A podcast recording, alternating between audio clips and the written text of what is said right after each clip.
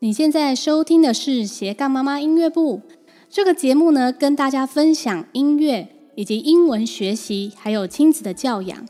今天是斜杠妈妈音乐部的第十五集，要来跟大家分享呢国际剑桥英检如何的备考，还有呢英国皇家钢琴检定准备的分享。我是 Iris，我是 Savvy。家里有没有就是孩子想要准备这个英国剑桥儿童英检？那在家里要怎么开始准备呢？那我们家呢是呃，因为二哥有准备了，有考过这个 starter 的，大概是五岁两个月的时候有有去考到。那因为这个官网上面是说，这个这个备考的资格大概是希望你是在国小以上，嗯、大概就是六七岁那边，因为你可能写字啊，哦、还有年龄啊，呃，也许英文程度各方面，对，都已经有呃成熟了。那成熟的话，那再来就是他们备考的那个桌椅是给这个国小生使用的。嗯、哼哼哼，那在考试的期间也不能。等可能考到一半，然后下来找妈妈这样。哦，就是幼幼儿园宝宝会比较多 trouble 这样。对对对，所以就是这些部分呢，哦、我在呃二哥决定要去考的时候呢，嗯、就是想要跟哥哥一样说，他也想要去考，其实他也不知道什么是考试、啊。嗯哼哼哼。那嗯、呃，就是有跟他讲说，你有考到的话，就是他可能会可以得到一个很大的礼物，这样。他就是可能想要得到礼物，哦、然后而去想说跟哥哥一样去。嗯、呃，去考考看什么是考试这样。嗯哼哼哼。那好，那那时候我就是有事先去打到打电话到那个考试单位，问他们说是不是桌子很高啊，椅子很高。他跟我说那个椅子可以调整。哦，所以还好啦，对，没有那么硬。然后另外就是他有跟我说，考试期间是不可以下来的，哦，就是不能不能下楼的，一定要全部考完才可以这样。那那考完大概 starter 他的一个。考期的那个好像？好像要三个小时两。哦，那挺还蛮久的，挺累的。对啊，蛮久的。哇！所以中间会有休息时间，只是说你休息时间也不能下来，就是不能下楼，呃、就是只能在那个考区。但是可以去洗手间，可以可以可以。哦，对啊，这样子还蛮、嗯、对小孩子来说，小小还蛮难的。对，蛮有一个挑战的。嗯、对，那我们先分享说怎么考。考这个 starters，嗯，那首先呢，要先到这个剑桥官方的网站。那它这个网站呢，上面就是有一些考古题啊，然后还有说，呃，它的考试日程表。嗯哼。那再来就是它以前的考古题那个题型的简介，还有它的计分方式是怎么样计分的。嗯哼。然后还有它的最重要的是，呃，每一个级数呢，像 starters、movers，还有 flyers。它都有对应的这个这个单字，嗯、哼哼，所以单字列表的话，你要先列出来，然后，呃，每天呢可能背个五到十个这样子，然后周末的时候就是周末的时候再背多一点，因为比较多时间嘛。对。那单字部分的话，我们就是呃，就是以剑桥的为主，就是背单字的部分是这样。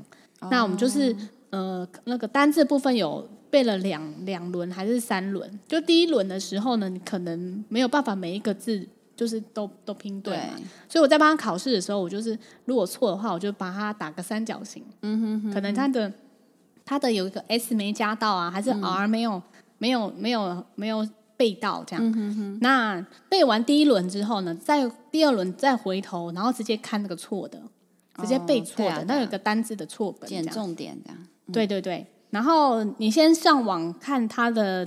呃，就是把那个单字印下来，然后题型也让孩子去做过一次，嗯、哼哼哼，然后做过之后呢，你就会知道说，哦，他他的那个哪一个大题会比较弱一点，嗯哼，那就是再去加强。那例如像，呃，说的口说部分呢，会有一大题，就是会让小孩呢看着这个图片，然后老师会问他这两个图片有什么不一样，嗯哼，哼，对，然后还有问说，呃，可能会有三个。图，然后问他说：“你觉得他发生什么事情呢？”你可以用，嗯、呃，用你的你的方式，然后讲出来说他大概发生什么事情。你觉得他发生什么事？或者是，呃，会问孩子说：“这个东西是在这个物品的右边、左边、上面、下面？”问他的那个方向位置。哦，所以这你还是要会有组织句子的能力嘛？对对对对对，嗯、就是要练习讲，平常就要练习讲故事。然后听力的部分是一开始的第一个大题，它会有、uh huh. 呃两个人在对话，说你的、嗯、你的同学是哪一个？然后他们另外一个孩子就会说，我的同学是在目前在做什么事，正在做什么事情？然后他有戴帽子还是穿什么颜色衣服？然后你就要去对应他的那个人名，就是要把他的人名还有那个人，然后把它画线画起来。所以他是影片引导吗？还是说不是？他是用听的，听的哦，哦对，用听的然后他就会叙述。两个人对话这样，嗯、哼哼哼，那还有就是最呃听力的最后一一题是着色题，嗯、这有点像那个迪士尼那个 Step by Step、嗯嗯、里面的，他有他有跟你说，对对对，他就会叫你说把什么呃把一只把一个杯子画成蓝色，嗯、哼哼。然后把什么画成什么颜色这样，嗯、哼哼对这个部分的话，如果你自己是迪士尼的孩子的话，这部分应该不会太难，嗯。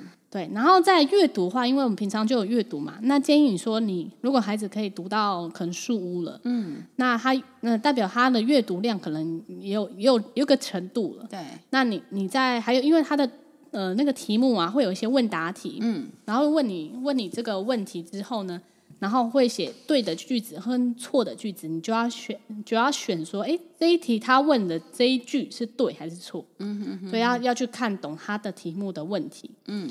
那再来是那个写的，写很多其实是很多人的那个魔王。对，那个写的话，你要第一个你要先拼那个单字，就是你一边背单字的时候，你要把它一边拼一边写出来。嗯哼哼。那呃，除了你要背这个对应的这个 starters 或是你 movers 的这个单字，那你背好之后呢，他还会再问你这个数字的部分，因为像数字的话，可能会问你说这个小孩子是。就是他们在对话，然后就问说：“哎、嗯，你弟弟几岁？”嗯、然后呢，他就会说：“哦，two years old。”然后他就要写 two，T W O，、哦、他就要写说：“写出对，只要针对数字，尤其是一到十的。嗯”嗯嗯嗯。那还有一个大题是，呃，那时候二哥的的魔王题，就是他会把那个，他可能会有五个题目，然后每每一题呢，他的那个单字都会把它打乱。嗯。然后打乱之后，要请孩子去重组那个单字，嗯、因为他重组的话，他就是。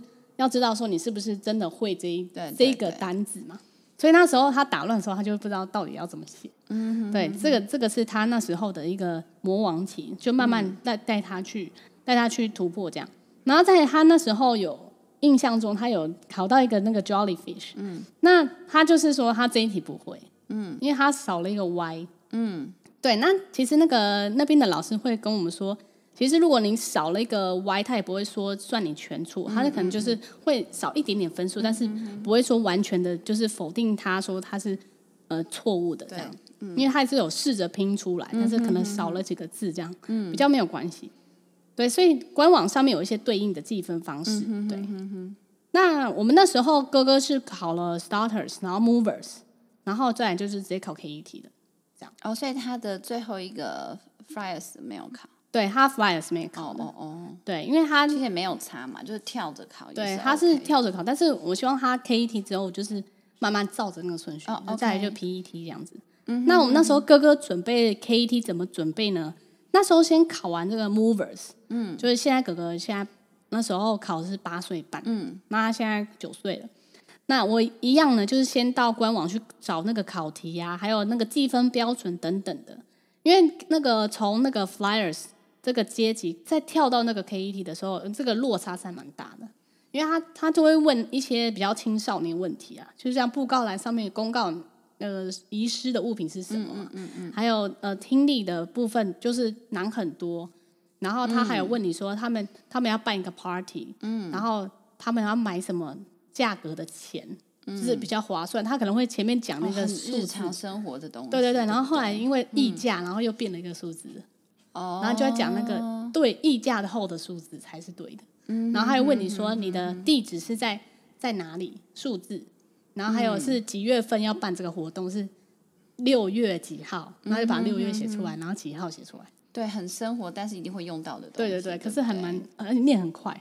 哦，所以他的那个听说读写就是整个难难易度就会变更多，感觉小学入国中的那个坎很高，对对对对对对。嗯哼哼。然后再来就是他的那个写的部分，他加了那个书信的写写作，就是你要写一一封信给你的朋友，然后邀请他来录音。嗯。那你要怎么邀请你的朋友？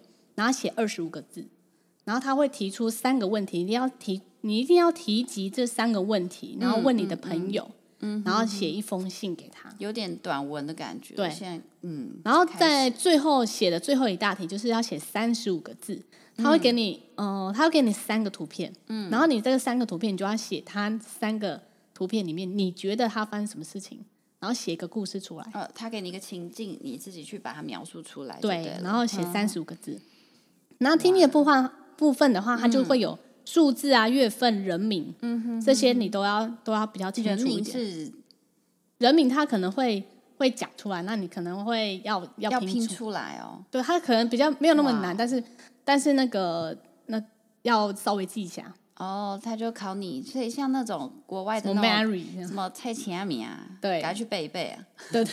他会给你啊，他会给你，有有有有那个 John 那个名字。他是拼出来还是给你去圈出来那些人？圈出来是 starter 那种哦。对，他会。所以这个真的是自己要靠自己听音的那个敏感度去听出来。对对对，像 starters 的话，他如果问了人名，他会跟你说，呃，里面的人就会跟你说。呃，他那个人叫 Mary，、嗯、我的朋友叫 Mary，他就说是 M A R Y 嘛，他就会念出来，反正就赶快写就对了。他就要叫你赶快写下来，哦、他会念出来给你听。了解了解。但是 Katie 就不会，嗯，你就要自己写。这很像申论题哦，你就要去，你就要知道说那个是在讲人名。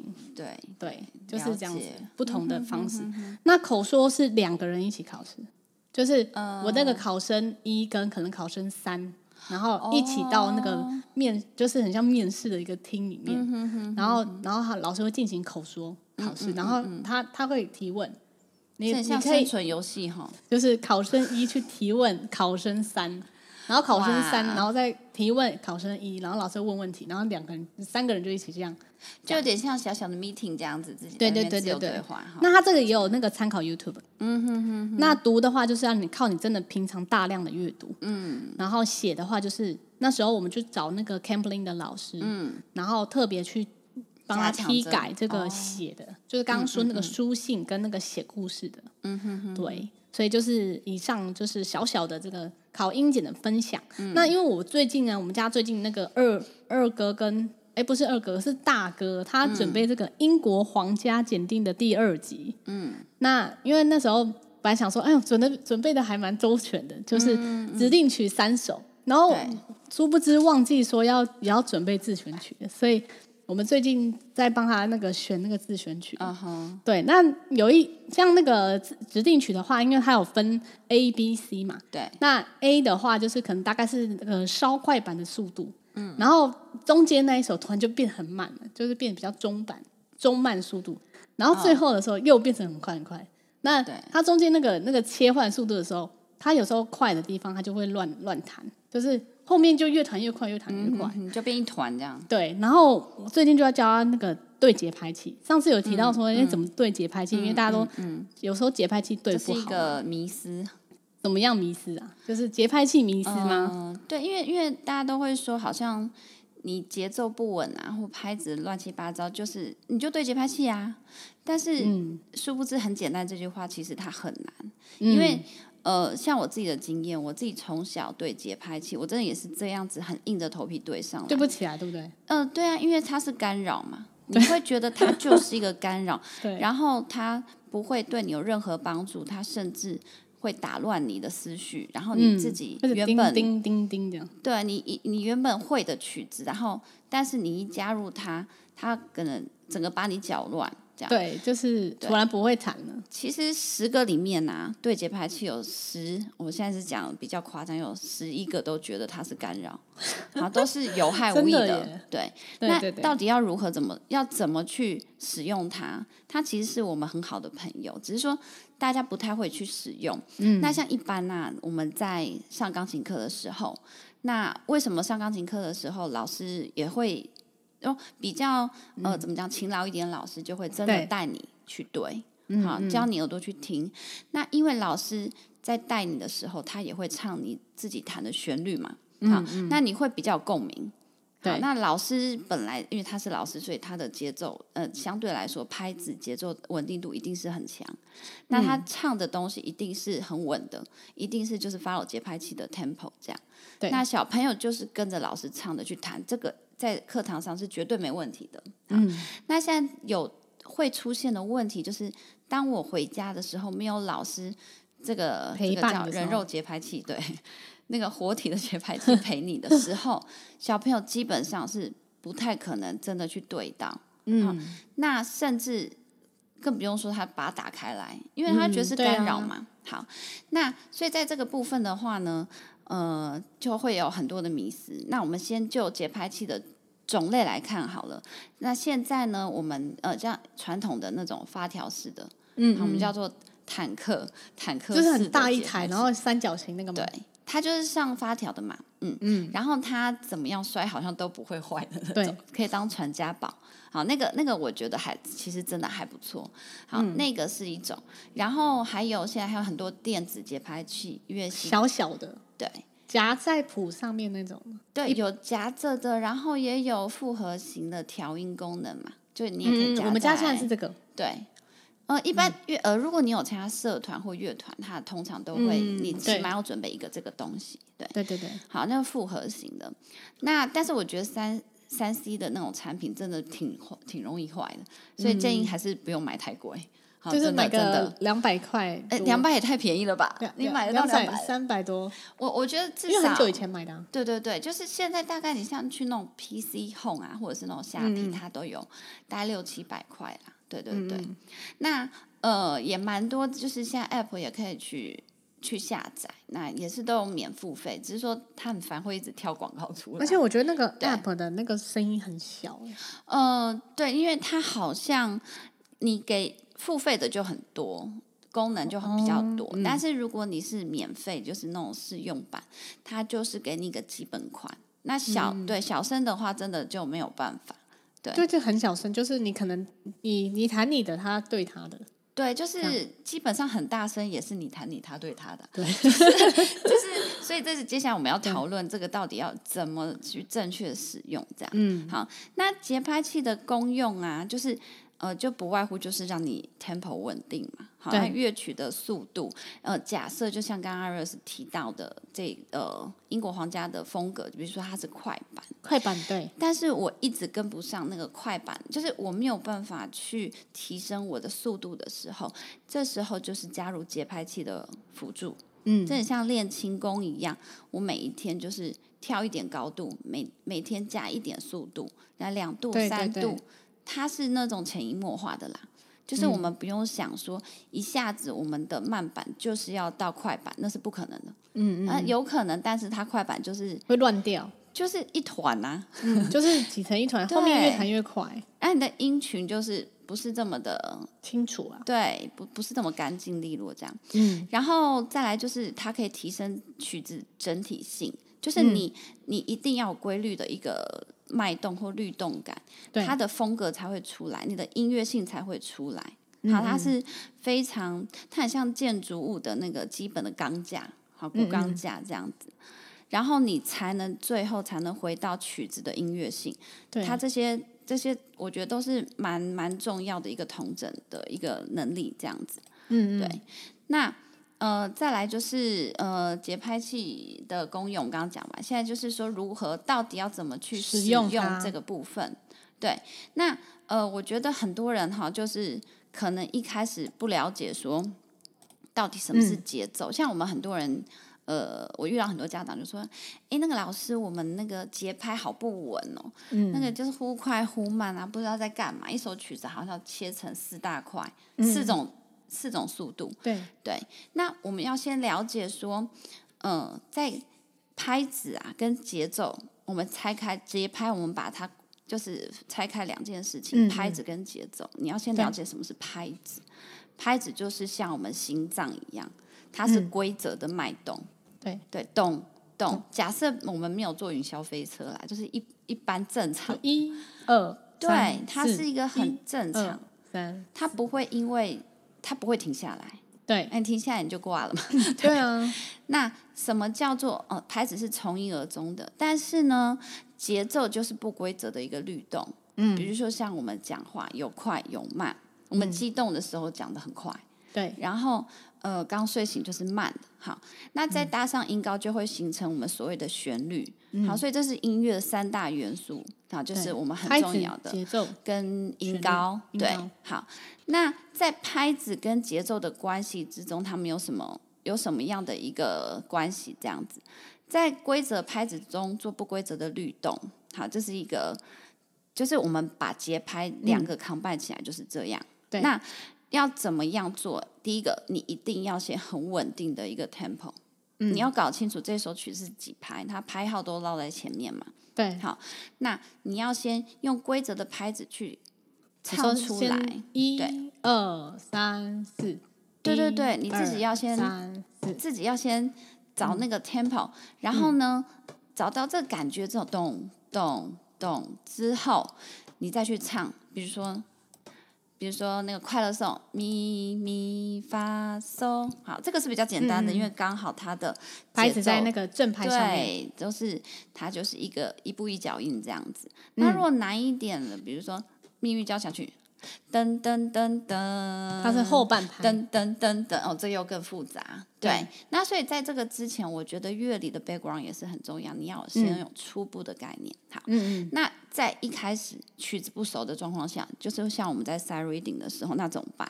那就是先请老师陪你唱一下那个旋律。对，先唱出来。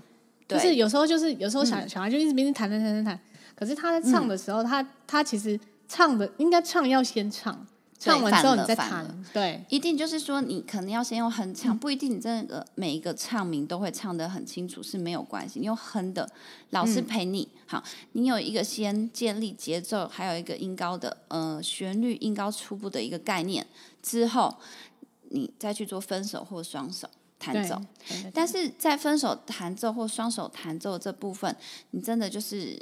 呃，就是说一拍、两拍，甚至休止符，那个节奏的东西，你就是要很清楚、明确知道。像休止符，很多人对你一定要唱出来。那两拍，我会强烈要求学生，你一定要把二唱出来。嗯，因为它是一个呃抽象的东西，它是一个空间感，它还是在啊，只是说谱上它没有修出那个二的东西。嗯，对。那你自己像我们，就是我会要求学生像。如果是二分音符，我会画两个圈圈。嗯，对。第二个圈圈，我把那个空间感，我把它具体化，把具象图画画出来，他就知道，它其实两排那个，它还是有空格在嘛。对，好，他们都会忽略。好，所以这个部分，呃，前置觉得都做好。假设这个曲子，它好像也有大概六七十 percent，它是 OK 的。嗯，好，那现在就是呃拍子，我们要怎么样去搭配节拍器？那我们就是会先用慢一点的速度，嗯，先用慢的。对，那一般来说啦，如果你音值很小，没有到十六分音符那么小的话，六十是一个很 safe 的一个，就是六十的话，就是有点像那个秒针走，对对对对对，二六十就是对，像说四分音符等于六十，这是什么意思？它就是说在呃，就是说，在六十的速度里面，它会可以啊，应该是说一分钟之内啦，它可以弹奏六十个四分音符。嗯，嗯，好，以此类推是这样子。秒针。对，那如果八十的话，就是一分钟之内，我可以弹八十个四分音符。好，以此类推这样子。哈，对。那所以这样的概念之下，我们可以慢慢去带学生去做一个呃加快的动作。对。那。这个真的是要从小去建立。那我觉得很多一开始没有呃这样子习惯的孩子们到，呃学琴学两三年，呃开始还是很乱这样。对，然后再请他们去对节拍器的这个目标上，我觉得很难达成啦。对，嗯嗯嗯，那这个。这个还是得，我觉得还是得训练。那怎么办？那像我自己解决的方法，我就是呃，我就用我就用 M P 三我就用录音档嘛，录起来。嗯，假设我今天从六十开始，那我就录六十，然后我弹的，但是节拍器当背景这样子，就是同就是一起录给他。然后接下来下一个就是六十五，再下一个，我大概带了至少半年，他自己就可以对了。哦，之后、嗯、对我一定要先做这个。他先是呃，应该是说有一点像是模仿我弹奏的那个，好，嗯嗯，他自己有，因为这个我真的觉得像骑脚踏车一样，你你会听了就会听，对，好，但是你没有，你不会，你就还是不会嘛。就是任督二脉有没有打通？对，好，所以其实呃，我真的强烈可以建议，就是如果如果假设你们自己老师要求你们对节拍器，可是只是讲而已，那我觉得可以跟老师沟通一下这一块，能不能请老师先以录音的方式，怎么样对节拍器？对，然后其实因为其实你回去也对节拍器，妈妈也不懂嘛。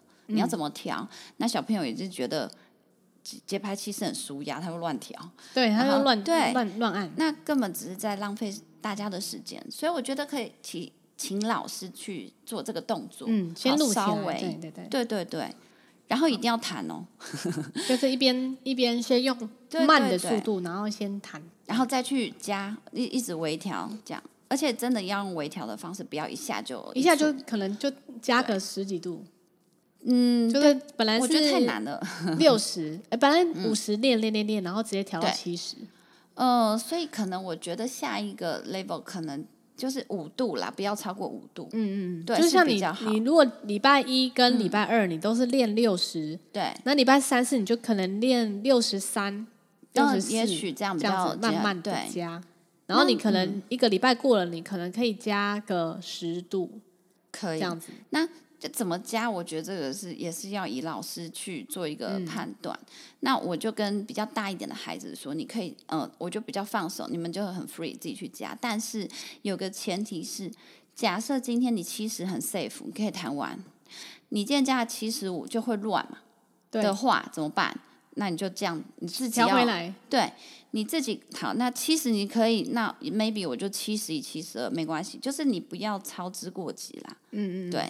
好，就是这样子，自己去斟酌你要增加还是递减，这个是很有弹性的。嗯嗯，所以要熟了之后再把那个节拍器加进去。对，不是然后就用慢一点的速度去练习。对对对，就是说，嗯、我觉得这么多年的经验是这样。那蛮多就是说，你一开始就对节拍器。对。那我觉得一开始对节拍器也是也不是不可能，但是你一定要就是很根深蒂固，你一开始就是会对节拍器。哦。我觉得是。这样就 OK，可是很多人就是要去享受那个，先要有成就感，你才会去慢慢去修那个曲、嗯、曲子的细节嘛。你不可能一开始就一步一脚印，除非你今天是要去比赛，嗯，除非你比赛就是比较严格一点了，对，你才会一小节一小节慢慢去修正，嗯，这样对。对，所以就是呃，先请大家呢，孩子在家里的时候。你先大概熟悉那一首曲子，嗯，那熟悉那首曲子之后，如果老师有开始有有这个刚好这一首曲子是要让你训练这个速度这个变化，对对对，那你就是要开始拿节拍器，然后呢对到你觉得你可以掌握的那个速度，嗯，然后可能也许再慢一点点，或是快一两格这样子，然后开始去训练它的速度，对。也许你可能从一百练到一百二十。所以这个一百到一百二十中间二十的这个部分的话，你就是每天要拆成可能可能一一天练个呃三格的速度，然后慢慢慢慢加加到一百二十这样，不要一次就加很多，这样会弹不起来，对，然后后面就会很乱。嗯，对，我真的是觉得说拍子很重要哎，因为嗯很多人说哎为什么我没有孩子没有音乐性啊怎样怎样？那我觉得因为呃你没有一个很强烈的律动感。嗯，好，就像呃，我教过蛮多考英国皇家的学生，你也收过蛮多的那个，他在给你 license 的时候，他会给你一个评语嘛。嗯，好，那评语它都是很着重在风格，哦、那所谓的风格就是音乐性。嗯，那你即便你今天让亚洲学生都弹的技巧都没，就是都毋庸置疑，对。但是所谓的风格这一块，他们其实很在意。我说。以国外他们的一个风气，他们考试很在意风格。那所谓风格，就是说你一定要呃很就是律动感一定要很强烈，对。嗯嗯，然后再来就是触键嘛，然后还有很多语法的一些应用，比如说像巴洛克时期，你就是全部都要 staccato 嘛，就是你不可能，嗯嗯，那个那个年代的乐器它就是没有办法连起来，嗯，嗯，对，对你就是它就是要求这个跳奏。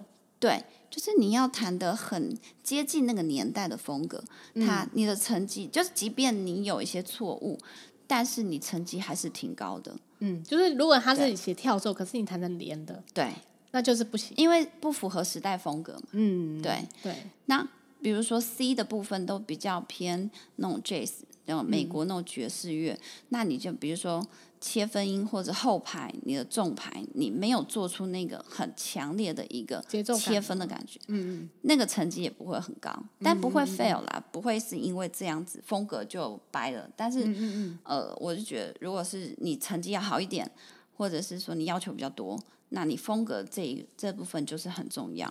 嗯，对，好。那所以熟练之后加入节拍器，然后用慢的速度练，嗯、然后追上本身的这个呃风格曲子的这个速度哦。那还有呢，如果孩子听不懂节拍器，那老师可以用录音的方式，然后先先慢慢带他怎么样对节拍器。对。那所以速度呢，最后速度才是这个曲子哦、呃，这个结合这个曲子最最最正确的方式，就是如果他是写慢板，你就要弹慢板的，不能写慢板你，你、嗯、你弹成快的。对，要是你你这首曲子是快板的，你结果你弹成慢板，嗯、所以在这个最呃之前呢，要先把这个基本的这个这个功夫先练好，然后再慢慢去追求这所谓的这个音乐性啊，性然后大小声啊，嗯、踏板啊，嗯、然后还有它的可能连奏、跳奏、节奏这个变化等等的。对对，好，那今天的节目就差不多分享到这边喽。那希望我们的经验可以给你一些启发。那如果你喜欢今天的内容，希望你可以在 Apple Podcast 给我们五颗星的评价哦。如果你想要知道更多的英文学习，欢迎来到我的粉丝团“三宝妈爱丽丝的生活记录”。欢迎大家留言给我们问问题哦，我们会在下一集的最后来回答你们的问题。你刚才收听的是斜杠妈妈音乐部，我们下次再见喽，拜拜。